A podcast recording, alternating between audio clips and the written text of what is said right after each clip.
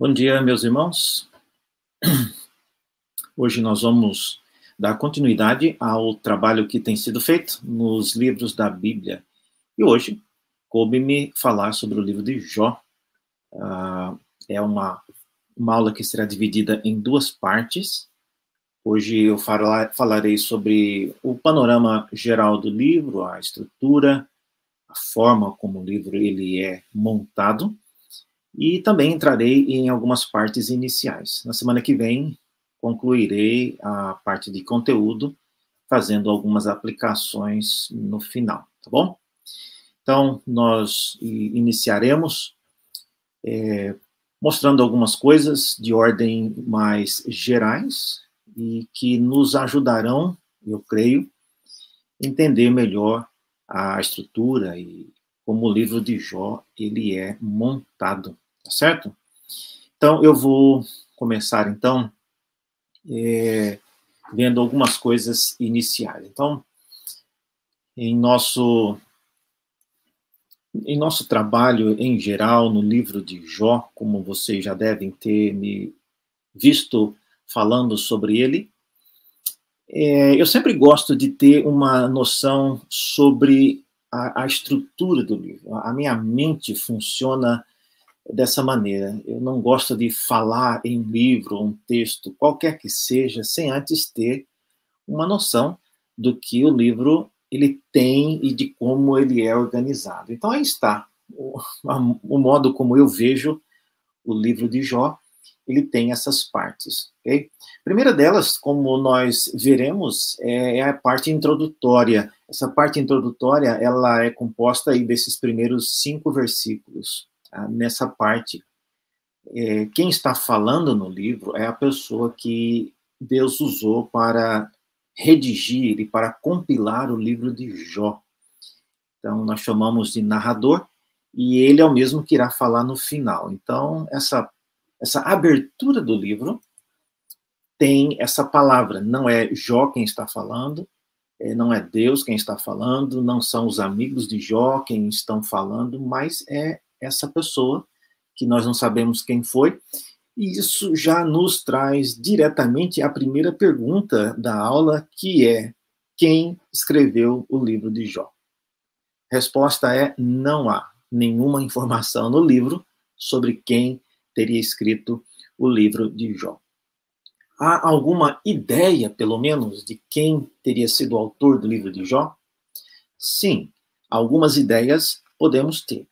É, dentre elas, alguém que teria vivido pelo menos 140 anos depois desses acontecimentos na vida de Jó, seus amigos e uh, o que nós lemos no livro. Por quê?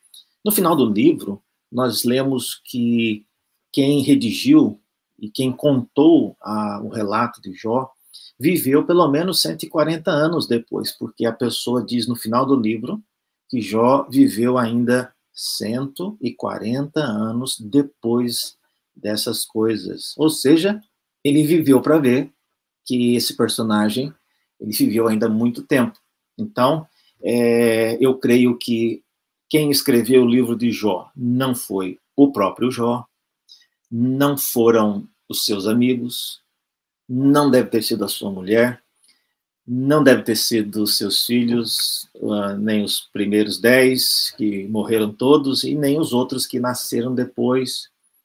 Eh, não deve ter sido Satanás, não deve ter sido. Então, eu creio que a melhor opção para é, pensarmos aí num possível autor do livro é alguém que viveu, então, depois, bem depois desses acontecimentos. É, é comum, quem estuda teologia, ouvi falar que o livro de Jó é, tenha sido escrito por Moisés. É, não há muita justificativa para isso, mas é uma pessoa que Deus pode ter usado. Por que, que isso é dito? Primeiro, o tipo de informação que aparece, especialmente nesse quadro que está sinalizado de vermelho, são informações que aconteceram nas regiões celestiais. Deus conversando com Satanás e com os filhos de Deus. E esse tipo de diálogo não foi é, do conhecimento de absolutamente ninguém nos, nos personagens do livro, em todo o diálogo que aconteceu, a gente não vê ninguém é, demonstrando ter conhecimento do que havia sido conversado lá nas regiões celestiais. Então, em outras palavras, é, um, é uma informação altamente sigilosa e eu não creio que ninguém que não fosse o próprio Deus falando com alguém teria tido é, esse tipo de informação. Então, pensando nisso, algumas pessoas concluem que Deus teria dito isso a Moisés ah, para que, à medida em que eles conversaram sobre a lei, sobre tantas coisas, Deus teria dito em algum momento a respeito dessa parte que muitas pessoas não sabiam sobre os eventos na vida de Jó.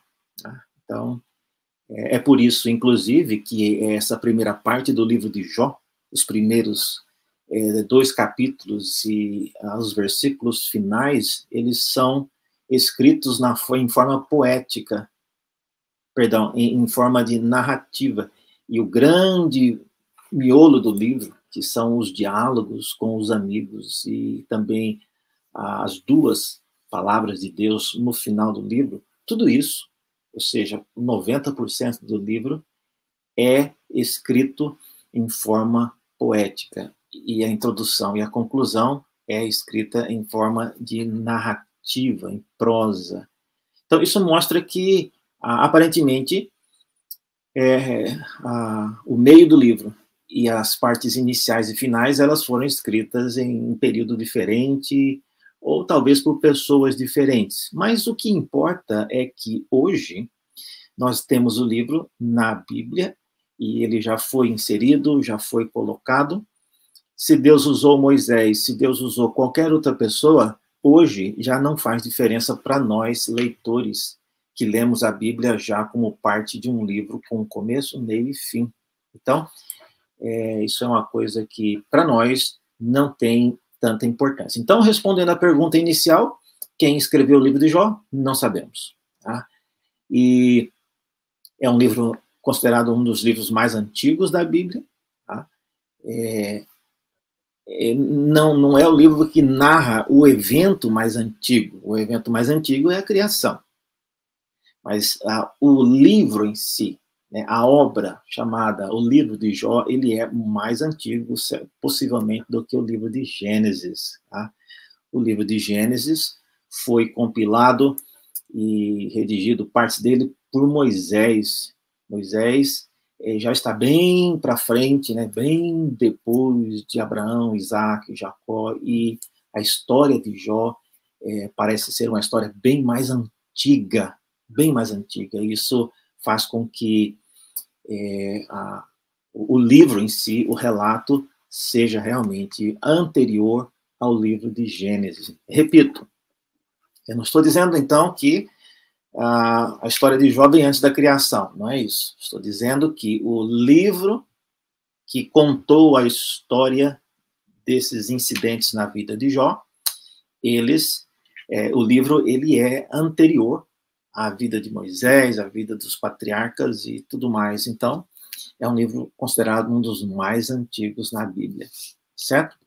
Essa é uma das razões por que o livro de Jó não menciona qualquer evento bíblico que nós conhecemos. Então, você lerá o livro de Jó e não verá nenhuma referência à história dos patriarcas, à história é, da libertação do povo do Egito, não haverá nenhuma referência a, a Moisés, nem à libertação do Egito, nem ao trono de Davi, absolutamente nada.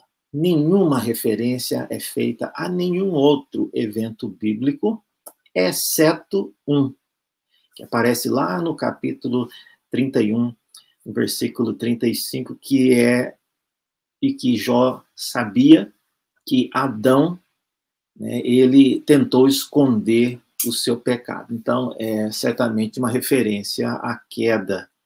Então, veja, é, é um evento antigo, né? Antes desse evento da queda de Adão, não tinha muita coisa mesmo, mas é, é a única coisa que aparece no livro de Jó, essa referência no capítulo 31 à, à queda né, ao modo como Adão tentou esconder o seu pecado. Que, que, é, o que, que é dito nessa introdução? Nós vamos ver mais para frente. Depois dessa parte introdutória, o livro ele começa mostrando o que está em azul aí, são coisas, relatos e eventos que acontecem nas regiões celestiais, daí o azul, tá? o azul do céu. Então, o que está em azul está acontecendo na região de cima, ou seja, nas regiões celestiais. E essa primeira parte aí vai do capítulo 1, dos versículos 6 a 12, onde você lê sobre a, conversa inicial, esse encontro que foi entre Deus, Satanás e os filhos de Deus e aquilo que aconteceu ali. E meio que uh, paralelo a isso, você verá também na mesma no mesmo período o que parece ser eventos acontecendo de forma correlata enquanto os diálogos estavam acontecendo nas regiões celestiais, a vida de Jó continuava. Então, nessa parte amarela, né, laranja, é a parte na terra de Uz, onde Jó viveu. E ali é que acontece os, acontecem os testes e tudo o que estava passando na vida desse servo do Senhor. Então, ah, nessa, nesse primeiro teste, nós vamos ver detalhes sobre ele, mas é, é isso que acontece. O importante você entender aqui, em, em, termos gerais, é isso. É que nesses dois primeiros capítulos, há um diálogo que acontece nos céus, e depois, na sequência embaixo, é, eventos que acontecem por causa dos diálogos que aconteceram nos céus. É essa a relação. Não é simplesmente porque tem coisas acontecendo no céu e tem coisas acontecendo na terra. Não, é mais do que isso.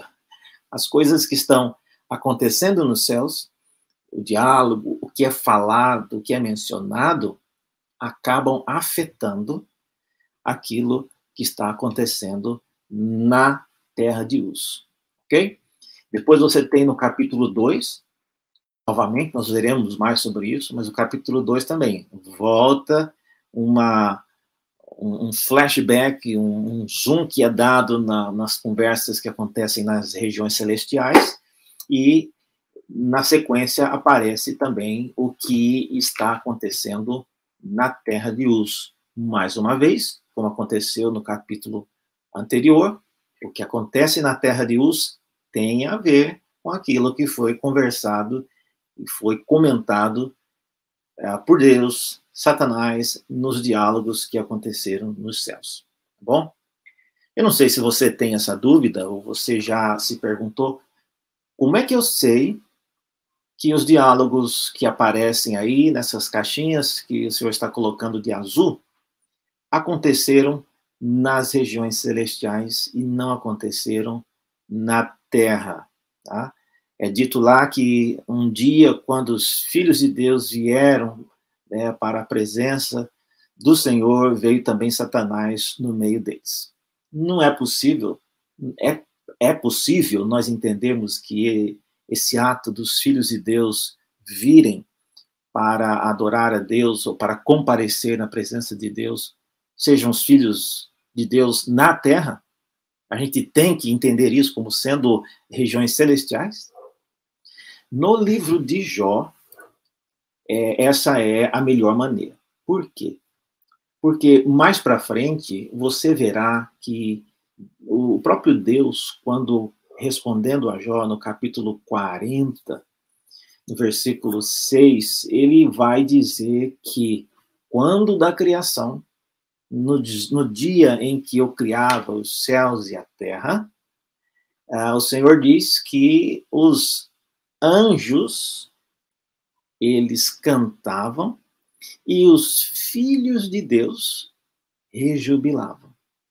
Então, veja, é, na resposta que Deus dá a Jó, ele acaba entregando aí uma grande informação, que é a de que quando Deus criou os céus e a terra, já havia esses filhos de Deus e eles não só já haviam sido criados, mas eles estavam lá festejando a grande obra da criação E então isso acontece no capítulo 40.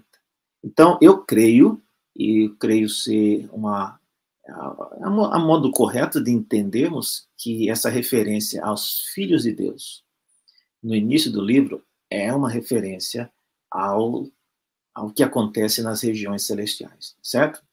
E daí você vê então Satanás entrando no meio deles é, é uma coisa, eu diria que faz parte de um mesmo, de uma mesma dimensão, certo?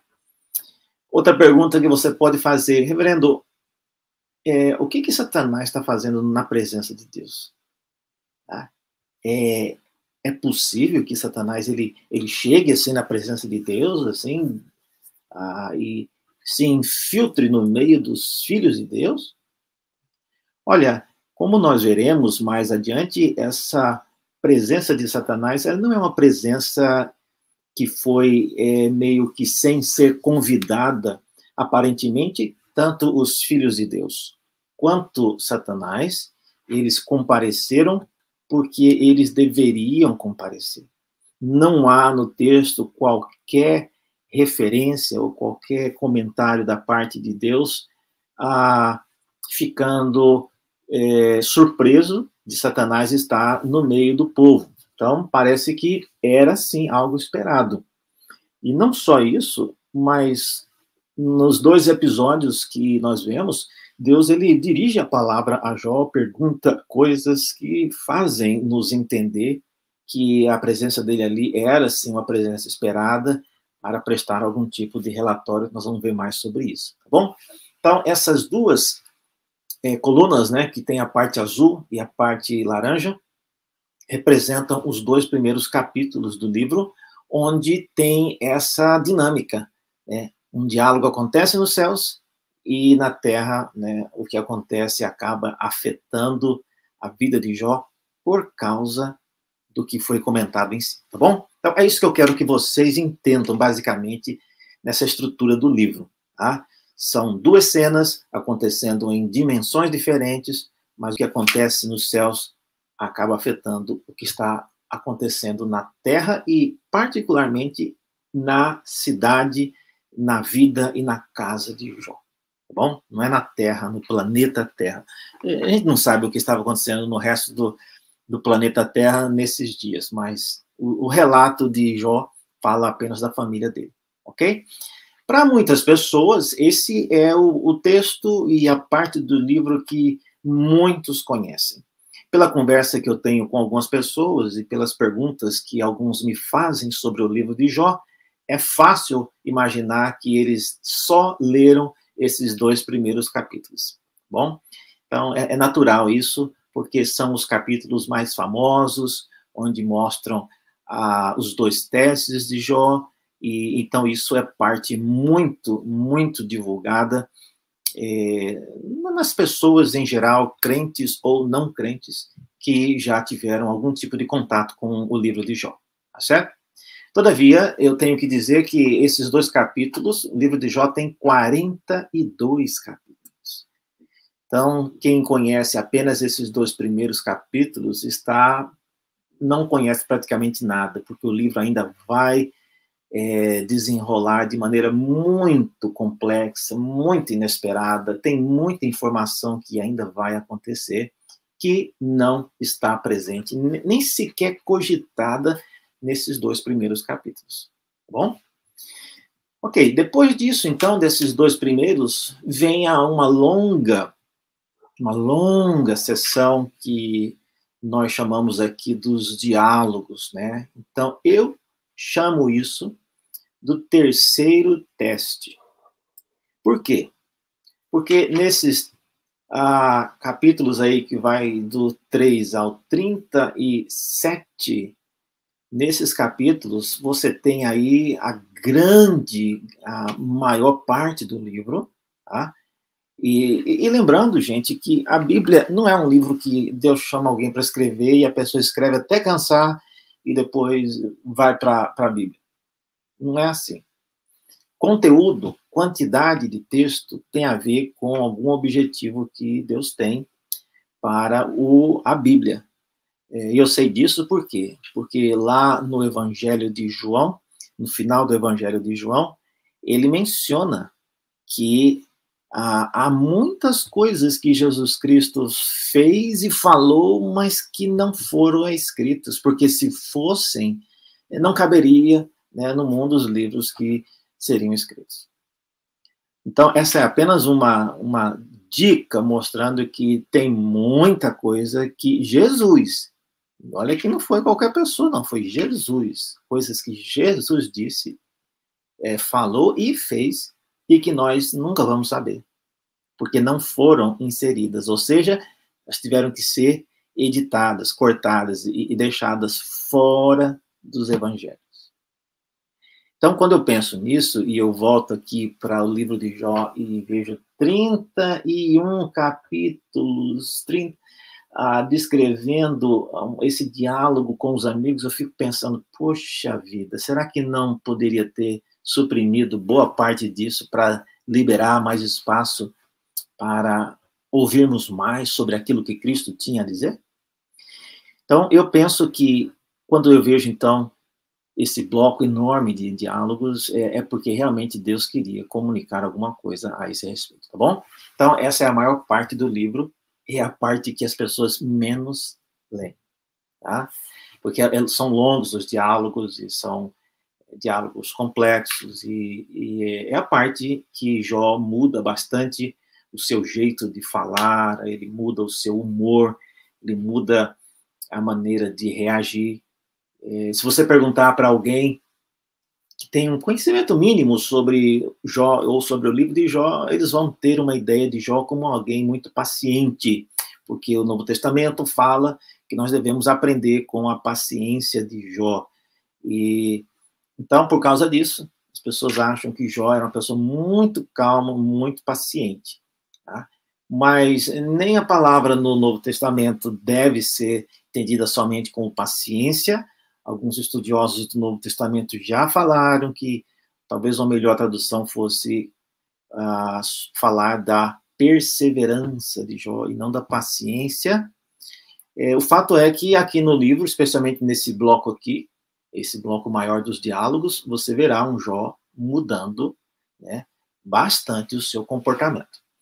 Muito bem, depois desse bloco grande de diálogos, vem um, um próximo bloco que é onde Deus ele fala com a Jó. Ele aparece a Jó no formato de um redemoinho e e é por isso que agora esse bloco, vocês estão vendo, ele, ele está mesclado aí, um azul misturado com o laranja, porque de fato agora esses dois mundos, esses dois é, essas duas dimensões agora elas se conectaram. Deus ele aparece a Jó na terra de Uz. Né? Não é uma visão.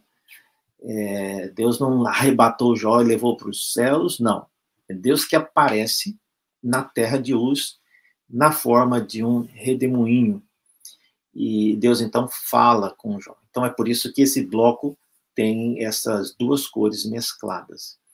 No bloco anterior, quando eu disse que eu chamei o bloco anterior né, do terceiro teste, e eu esqueci de falar que. Eh, por que, que eu acho que é um terceiro teste? Porque nesse terceiro bloco, Deus irá agora usar os diálogos do, dos amigos com Jó para ver se ele ainda é capaz de continuar é, glorificando a Deus como ele vinha fazendo nos dois primeiros testes. Então, é, é um teste e talvez é, de todos é, é, o que mais trouxe ao servo do Senhor, a, a Jó, é, indignação, porque ele ficou bastante irado em vários momentos aí, nesses capítulos, dentro desse bloco dos diálogos, tá bom? Então, nesse bloco que nós estamos agora, né, é, no capítulo 38, até o capítulo 41, aparecem aí os discursos de Deus. Okay? Não vamos, não é talvez correto, não seja correto você imaginar que foi um diálogo de Deus com Jó, porque Deus falou sozinho. E um momento específico, Deus dá a palavra a Jó para ver se ele quer falar alguma coisa, mas ele diz que não quer, ele vai colocar a mão na boca e não vai comentar mais nada. É, então, não é necessariamente um diálogo, Deus conversando com Jó. É, é um monólogo, Deus falando sozinho, certo? Mas ele está falando com Jó. E é por esta razão que eu chamo aqui de um discurso e por que, que eu chamo isso de um quarto teste? Eu chamo isso de um quarto teste porque nesse momento Jó esperava, de alguma forma, uh, ter as suas dúvidas esclarecidas. Ele havia se preparado lá durante os diálogos com os amigos para é, perguntar várias coisas a Deus a respeito das quais os seus amigos haviam lhe acusado.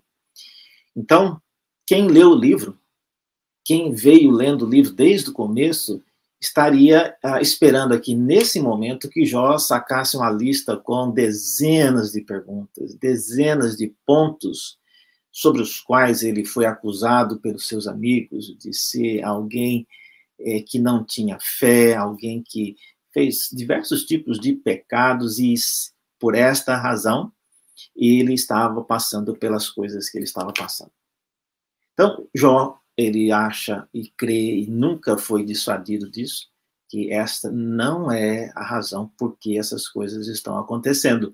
Mas ele não conseguiu convencer os amigos, os amigos não conseguiram convencê-lo, e ele esperava que Deus fosse ser um árbitro, de alguma forma, para colocar aí a sentença final em quem é que está correto nessa, uh, nesse diálogo aí, nesse debate é, é Jó ou são seus amigos? Era, era isso que Jó esperava, era isso que os amigos esperavam, que uma aparição inesperada de Deus fosse trazer aí algum tipo de esclarecimento. Bom, mas não veio. E essa a razão porque eu chamo isso de um quarto teste.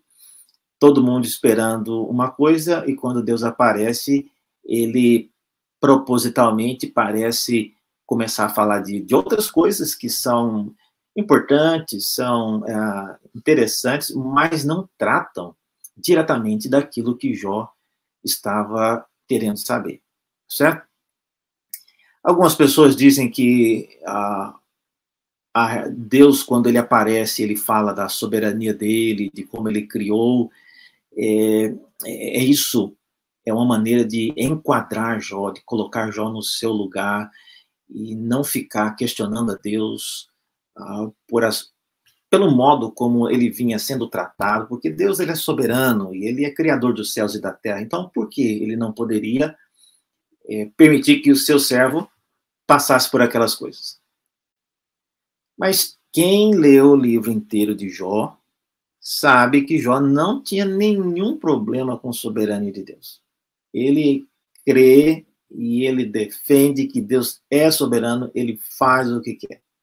O problema dele não é esse. O problema dele é outro. Ele quer entender por que Deus, sendo soberano, ele tem feito coisas que ele nunca fez antes e não há uma razão evidente para aquilo. Jó não tem problema com a soberania de Deus. Tá? E, por incrível que pareça, os amigos também não têm. Eles também têm muita confiança de que Deus é soberano, ele faz o que quer. Então, tanto Jó como os amigos não têm problema com a soberania de Deus. Certo? Então, esse diálogo de Deus, esse discurso de Deus falando que ele é um Deus soberano, ele é criador, ele ótimo, muito bonito. É, tem muita coisa nova que é dita, que a gente nunca ouviu falar antes, é, informações que, inclusive, não aparecem em nenhum outro lugar na Bíblia. Tá? Por exemplo, o fato de ter anjos é, assistindo os atos da criação, a gente não sabe disso. Nenhum outro lugar na Bíblia fala que tinha anjos assistindo a criação quando Deus estava dizendo lá o famoso, né, haja luz e houve luz, né? Depois haja separação entre a luz e as trevas. Tudo isso é, quando a gente lê em Gênesis, lá em Gênesis não é, não é dito que enquanto Deus fazia isso, tinha é, uma, uma plateia de anjos assistindo. A gente não sabe disso. Aqui em Jó, na fala de Deus, não é um comentário de Jó, na fala de Deus, ele menciona isso. Então, veja, tem informações interessantes, informações novas, importantes, mas não era uma informação que lhe dava, que dava continuidade ou que respondia aquilo que os amigos haviam falado, acusado e o que Jó havia rebatido. Então, a, a dúvida permanece ainda no ar. E Deus parece que propositalmente ele evita entrar nessa disputa. E aí a pergunta é: por quê? Por que, que ele saiu dos céus, veio falar com Jó no meio dessa situação toda, se ele não quer falar sobre o assunto? É que tivesse ficado no céu, então, né? Algumas pessoas dizem. Mas é, essa é a razão que nós vamos ver mais adiante. Tem um outro motivo para isso.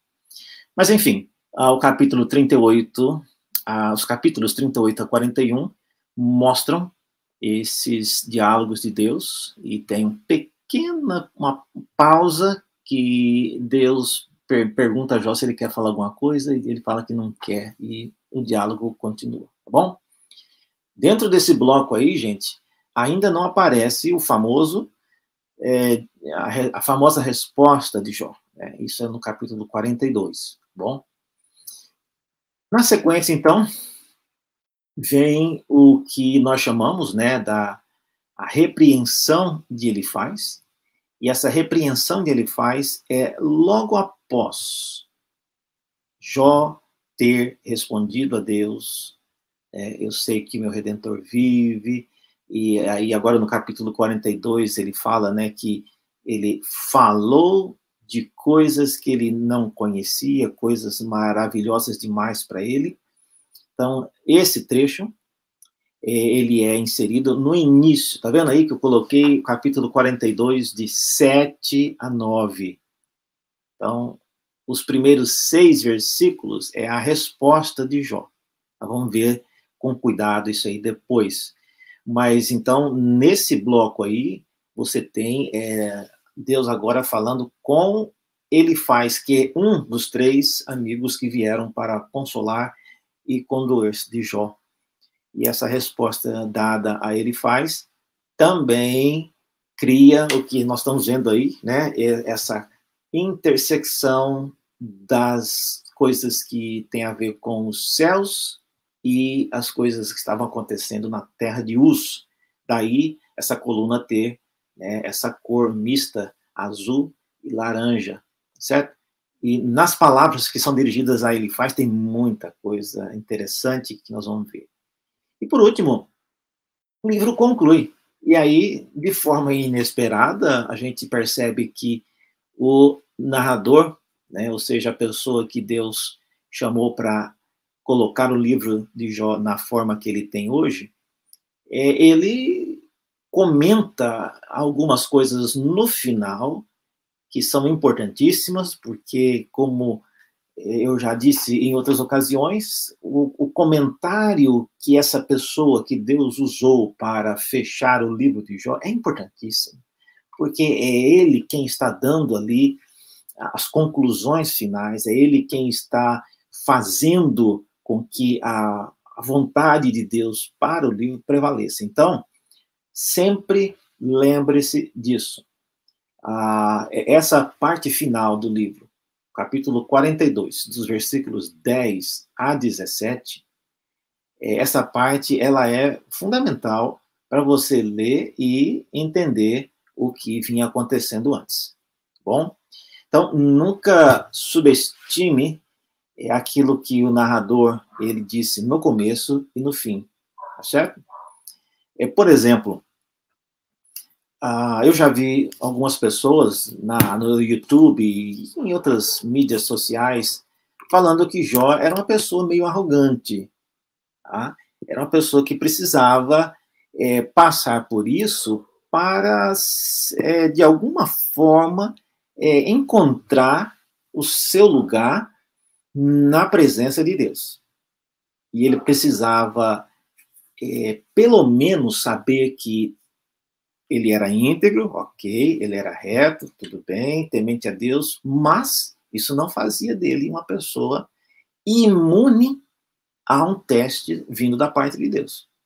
Quem ele acha que é para estar fora né, daqueles que podem um dia ser testados por Deus? De jeito nenhum, ele é um homem como todos nós. Então, se ele se revoltou com isso, se ele ficou indignado com o fato de ter sido testado uh, por Deus, então mostra que ele é uma pessoa arrogante, que ele precisava realmente ser testado para que ele é, abaixasse um pouco é, a crista né, e fosse alguém mais é, humilde diante de Deus. Tá? Já vi várias pessoas falando sobre isso. O problema é que o narrador tá, e também os diálogos não retratam Jó dessa maneira. É, Deus diz desde o início do livro, e ele vai dizer no final, que Jó era um homem reto, íntegro, temente a Deus e que se desviava do mal. Ele falou isso várias vezes no livro. Agora você acha, pense comigo, você acha que Deus, que não só falou isso, mas fez essas coisas com Jó, se ele quisesse falar que Jó era uma pessoa arrogante, ele não teria falado? Teria falado. E, mais importante, quando Deus está falando com um desses amigos aí, né, ou ele faz lá no final do livro, Deus diz que o que Jó falou a respeito de Deus foi correto, enquanto aquilo que os amigos falaram não foi correto. Então veja, esse seria o momento onde Deus, ah, se ele tivesse essa percepção que algumas pessoas têm, era o momento de Deus falar, embora Jó tenha sido um pouco arrogante e o que aconteceu acabou servindo muito bem a ele para que ele, né, achasse o seu lugar debaixo da minha soberania e coisas dessa natureza. Mas não há, gente. E, e é essa a minha a minha grande luta às vezes de você concluir algo à medida em que você lê o livro sem é, respeitar aquilo que a conclusão irá fazer. Certo? É, eu não sei de vocês já assistiram algum filme é, especialmente esses filmes que têm uma trilogia, né? Então tem a sequência. E algumas pessoas gostam da, do primeiro episódio, gostam do segundo, aí do terceiro alguém acha que não deveria ter terminado daquela maneira, tal personagem não devia ter morrido, não devia ter é, se casado, enfim, não concordam com o desfecho né, que o autor deu para aquela narrativa. Ah, quando você fala de um texto bíblico, é, muitas pessoas, diferente do que fazem quando assistem um filme, é, que, embora não concordando com aquela finalização, com o resultado e com o desfecho do filme, elas aceitam porque não, foi, não foram elas que, que produziram, nem que escreveram o roteiro uh, do filme. Então, não tem o que fazer, é aquilo lá. Eu, eu não gostei, elas dizem. Eu não gostei de como o filme terminou, mas não fui eu que fiz o filme. Eu acho que é uma atitude honesta. E uma atitude que todos nós deveríamos ter também em relação a vários livros da Bíblia. É, você pode, é honesto e não é errado você falar, eu não gostei do jeito que o livro de Jó terminou. Ah, não gostei, reverendo. Ótimo. Tá? Mas o que você não pode fazer é você mudar o, o modo como o livro terminou. Isso é desonesto, tá bom? Olha, eu sou uma pessoa que não gosto do, do jeito que o livro termina. Se Deus tivesse me dado ah, o privilégio de escrever o livro de Jó, eu teria dado, ou pelo menos pedido a Deus, né, me deixa ah, pelo menos falar aqui no final do livro que é, todas essas coisas aconteceram por causa do diálogo entre Deus e Satanás, essas coisas. Mas não fui eu quem escrevi, quem escreveu não falou sobre isso, tá? e é uma coisa que me deixa bastante é, é, chateado. Mas eu respeito e eu ah, considero o modo como o livro está escrito como o modo que Deus quis. E aí, ponto final. Se esse era o modo que Deus quis que fosse descrito a história de Jó, não tenho mais o que acrescentar, tá certo? Então, essa é uma atitude importante a respeito da, da estrutura do livro de Jó como um todo. Então, como vocês estão vendo aí, o livro, então, tem essas duas partes, a introdução e a conclusão em vermelho, tem as coluninhas, né, separadas, esse traço que você está vendo aí, é no que aparece entre os quadrados laranja e azul, significa regiões celestiais acima e embaixo, a terra de Uz. E os quadros seguintes, que são de duas cores, é quando Deus ele entra na dimensão dos homens, então Deus ele fala com Jó primeiro e depois com um dos amigos ele faz. Por isso que esses quadros são de duas cores. Ok, hoje nós vamos poder falar apenas sobre um, uma parte dessas, né, que nós vamos continuar na semana que vem. Mas hoje, apenas dando uma rápida introdução aqui em um desses blocos aí. Então, nós vamos ver sempre é, embaixo, como vocês estão vendo aí, é o resumo. Então, são os quadradinhos que demonstram exatamente o que havíamos comentado anteriormente. Vamos falar sobre esse primeiro quadradinho aqui, que é a introdução. E a introdução, ela fala sobre três coisas. Primeiro, quem era Jó, o que Jó possuía e, e a rotina dos filhos de Jó. Tá? É, por que, que eu falo isso? Porque nós precisamos, mais uma vez, aqui estamos ainda na parte que o narrador quem fala. Nós precisamos respeitar o que o narrador quer falar sobre o autor, sobre o personagem. Tá? Eu, por exemplo, gostaria de saber muito mais sobre a família de Jó. Por exemplo, eu não sei o nome da esposa de Jó. Eu não sei o nome dos filhos de Jó. Eu não sei como Jó vivia com a sua esposa. Eu não sei como Jó vivia com seus filhos, se os filhos deles é, tinham algum tipo de é, desobediência. Eu não, eu não sei nada sobre isso. Eu não sei se Jó ia à igreja. Eu não sei se Jó lia a Bíblia. Eu não sei se Jó, é, os servos de Jó eram crentes. Eu não sei nada sobre isso. Então veja, a introdução, ela não é uma introdução geral sobre a vida de Jó. É uma introdução muito específica, pegando pontos que é, são focados naquilo que o autor ele quer comentar, tá bom? Então, a, a respeito dessa pergunta, quem era Jó é dito na famosa frase, né? Ele era um homem reto, íntegro, temente a Deus e que se desviava do mal. É isso aí que é dito. Certo? É muito pouco, para falar quem ele era. É, não fala a idade de Jó, por exemplo, não fala, não fala o nome de seus pais, tá? não fala onde que ele nasceu, ele mora na terra de Uz, mas, então veja, é um, é uma, um relato bem resumido. É, a, desse ponto em diante, é importante que você se lembre, e eu sempre gosto de falar isso, essa famosa frase, homem reto íntegro, temente a Deus e que se desviava do mal, essa frase ela não foi dita por Jó, não apareceu no, vamos dizer assim, no, no perfil dele, no Facebook, não, não, foi ele que fez ali um currículo e, e deixou lá disponível para quem quisesse conhecer, não. Essa frase, ela foi dita por Deus, é dita aqui pelo narrador, e, mas o que eu queria que você guardasse, gente, com todo carinho, é que Jó nunca ouviu ninguém falar dele pessoalmente usando essa frase.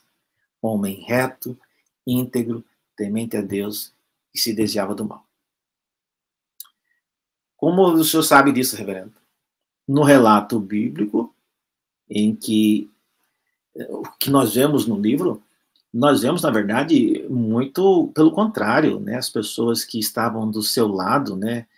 Nós vamos ver sobre a esposa de Jó, ela fala coisas duras, nós vamos ver os amigos, né, que também criticam bastante a integridade de Jó, e a sua honestidade, é, os seus amigos, os seus parentes. Jó tinha irmãos e irmãs, todos eles foram embora quando ele ficou, é, quando ele foi atingido por essas coisas, possivelmente achando que ele estava amaldiçoado por Deus e, como tal, eles não queriam nem estar perto, caso Deus resolvesse destruir aí a casa de Jó, é, eles não queriam estar ali perto para não sobrar fogo para eles.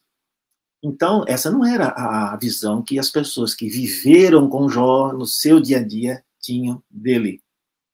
Mas é a visão que Deus tinha de Jó. Um homem reto, íntegro, temente a Deus e que se desviava do mal. Ok? E é também a visão que esse narrador tem. É óbvio que o narrador é alguém inspirado por Deus. E é, é por isso que ele tem a mesma opinião que Deus tem sobre Jó. Certo? Então, isso tem que ficar claro. É, eu já vi pessoas dizendo que Jó foi castigado porque ele era uma pessoa que se achava, né? Ele via falando que ele era um homem reto, íntegro, temente a Deus, que não desviava do mal. Jó nunca disse isso. Ninguém disse isso a Jó. E ninguém achava isso de Jó. Essa percepção, ela é uma percepção vinda dos céus. É, é quem está lá nos céus. No caso, Deus. É ele quem olha para Jó e faz esse comentário. E interessante que para quem Deus fez esse comentário, ou seja, para Satanás, Satanás também não discordou, não. Ele falou muito bem. Né? Ele tentou justificar por que, que ele era assim, mas ele não, não falou, não, ele não é reto e nem íntegro, não. Não houve nenhum tipo de crítica nesse sentido. Ah, o texto continua também nessa introdução falando sobre o que Jó possuía. É, é interessante a, mudança né, de foco, porque a gente inicialmente não teria muito o que é, aproveitar de saber quanto quantas cabeças de gado Jó tinha, quantas ovelhas, quantos camelos, qual a importância disso? Tá? Mas o texto fala sobre isso, que ele possuía. Isso porque, mais adiante, ele vai perder tudo isso. Tá? Então, essa talvez tenha sido a razão porque o narrador tenha falado em detalhes sobre o que Jó possuía. Depois é dito da rotina dos filhos de Jó, e especificamente sobre ah, o fato deles celebrarem os aniversários, todos os irmãos juntos. Ah, é isso que é dito. Ah, fala que eles faziam né, uma festa, um banquete, e esse banquete era convidado as irmãs e os irmãos apenas. Tá? Ironicamente, os pais não eram convidados, ou não, não sei exatamente por que, que eles não convidavam os pais. Tá? Ou os pais iam se quisessem, mas o fato é que, no relato bíblico, é dito que esses irmãos convidavam as suas irmãs para celebrar aí a, o aniversário deles, certo? Então era a sequência, quando terminava a sequência dos anos, é, eles então começavam novamente o outro ano fazendo isso. Pergunta: como que eu sei que estavam celebrando o aniversário deles? A Bíblia não fala, reverendo. Eu sei porque em hebraico, ah, onde se diz que cada um no seu dia, né, eles celebravam ali as festas, essa expressão no seu dia é a mesma que aparece quando Jó, no capítulo 3, ele diz que ele amaldiçoou, e no capítulo 3 é dito o dia do seu nascimento, mas lá em hebraico é a mesma expressão, o seu dia. Então, é, é, quando os filhos celebravam, faziam os banquetes, cada um no seu dia, isso significa que é o dia do seu nascimento. Então, essa é a razão porque eu defendo, eu creio que o que eles faziam era realmente uma celebração de aniversário, e esses aniversários eles convidavam os seus irmãos apenas, tá? Não há aí, embora Jó sendo uma pessoa muito rica, é, poderia fazer um banquete para mil pessoas, mas os filhos acharam que era uma coisa, uh, sei lá, um, uma tradição deles, né, de fazer uma coisa mais íntima. Somente os irmãos e as irmãs faziam essa celebração. Que coisa maravilhosa, gente. Tá? É, o texto fala que eles comiam e bebiam, tá? E muitos deduzem disso que essa é a razão porque Deus destruiu os filhos de Jó. Porque essas festas que eles faziam eram festas que eram só devassidão e eram filhos que viviam na balada e que viviam fazendo festa. Gente, nós não sabemos disso. Não há nenhuma referência na Bíblia que os filhos de Jó tenham sido pessoas de uma moral questionável ou que o que eles estavam fazendo ali era algo que desagradava a Deus. Pelo contrário, a Bíblia diz que depois das festas, Jó chamava cada um dos filhos e oferecia sacrifícios é, por cada um deles. É dito que Jó levantava, fazia um sacrifício para cada um dos filhos. É, e é exagero, porque bastava um, né, para os filhos todos, mas ele fazia um sacrifício para cada filho, e a razão apresentada é que eles poderiam, nem, nem fala que eles fizeram nada, mas que eles poderiam, nessas festas, ter uh, blasfemado contra Deus, isso no coração ainda. Então veja que Jó, ele tem um cuidado excessivo é, com essa rotina dos filhos, de comemorar essas festas entre os irmãos, e Jó era preocupado com isso. E, mais uma vez, pergunto, por quê? Por que o livro vai preocupar-se com isso? Falar que Jó tem é, essa preocupação com a rotina dos filhos. Nós não sabemos o que os filhos faziam, trabalhavam, qual o nome deles, nada disso a gente sabe. Mas por que falar disso? Porque, como nós veremos mais adiante, é, a destruição que virá, ela virá no dia em que eles comemoravam o aniversário do filho primogênito. Então, certamente era, vamos dizer assim, o início da sequência, né? O filho primogênito é o que nasceu primeiro, era o mais velho.